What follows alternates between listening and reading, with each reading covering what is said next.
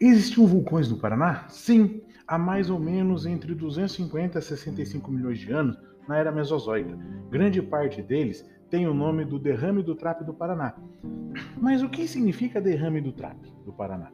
O termo trape foi cunhado por um inglês chamado William Skytes, que era oficial do exército britânico. Quando estudava na província é, magmática do Decão, que fica na Índia, o nome é derivado do sânscrito trap, que significa escadaria, referindo-se então à formação de degraus vista nas rochas da área, características desses tipos de derrames basálticos.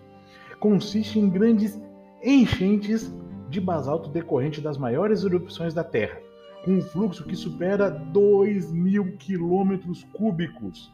Imagine que o vulcão Kilauea do, do Havaí, um dos vulcões mais ativos do mundo, precisaria jorrar lava por 16 anos seguidos, pois ele produz apenas 1,5 quilômetros cúbicos a cada erupção.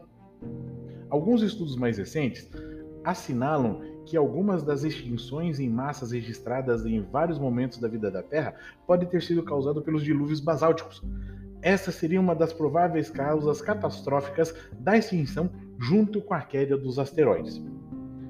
Teve algum derrame desses aqui no Paraná? Como falei anteriormente, sim. Na verdade, não só no Paraná, mas também pegando uma parte do sul de Goiás, sudoeste de Minas Gerais, sudoeste do Mato Grosso do Sul, oeste dos estados de São Paulo, Paraná, Santa Catarina e Rio Grande do Sul, sem contar o sul do Paraguai, leste da Argentina e o oeste do Uruguai. Este derramamento de lava calculado em aproximadamente 650 mil quilômetros cúbicos cobriria uma área de aproximadamente 1,2 milhões de quilômetros quadrados, especialmente na região onde encontramos hoje a bacia hidrográfica do Rio Paraná. Ou seja, existiam milhares de vulcões ativos nesta época do caso Mesozoico aqui no Paraná. Onde ele é mais visível no dia de hoje? Aqui no Paraná, ele vai da região ali de Apucarana, passando pela região de Mauá da Serra, que chamamos de Serra do Cadeado, chegando até a região de Guarapuava. Normalmente, essas bocas de vulcão estão algumas desgastadas, como a de Apucarana. Mas na região de Mauá da Serra e de Guarapuava, quando estiverem viajando pela estrada, verifiquem morros com o formato do chapéu do Charlie Chaplin. Grande possibilidade de esse ponto ser uma erupção adormecida.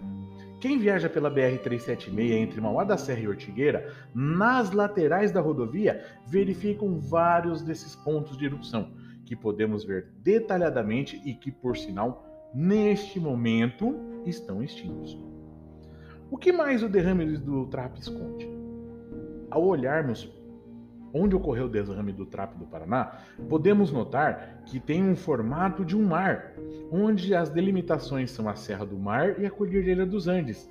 Como dito anteriormente, o trapo pode ser chamado de escada, ou seja, são sucessivas e incríveis erupções que acontecem com um tempo entre cada erupção, e entre elas vão se acumulando detritos e a evaporação de parte da água não toda, que fica retida entre algum desses derrames, que hoje conhecemos como aquíferos, sendo um dos principais do derrame o aquífero Guarani, o maior do mundo, que por sinal tem aproximadamente a mesma área do derrame do Trápico do Paraná. Você sabia que a cidade de Cianorte, São José do Rio Preto e algumas outras cidades se abastecem desse aquífero? Mas por qual motivo aqui a região de Paranavaí, Cianorte, Umuarama aqui no Paraná, não tem o mesmo solo de Maringá, Londrina, Guarapuava, já que estão próximos? Principalmente devido às erosões hídricas, que são sedimentos que vieram pelo rio Paraná do norte da sua área de abrangência, e erosões eólicas, ou seja, ventos que vão depositando esses sedimentos nas posições mais afastadas dessa região. E esses eh, sedimentos, que são rochas sedimentares, são conhecidas como arenitos caiuá. Além dele, também temos os arenitos botucatu, mais presentes no estado de São Paulo e do Mato Grosso do Sul. Uma coisa que temos que deixar bem claro: Isso ocorreu, não ocorreu da noite para o dia, mas sim levou milhões e milhões de anos.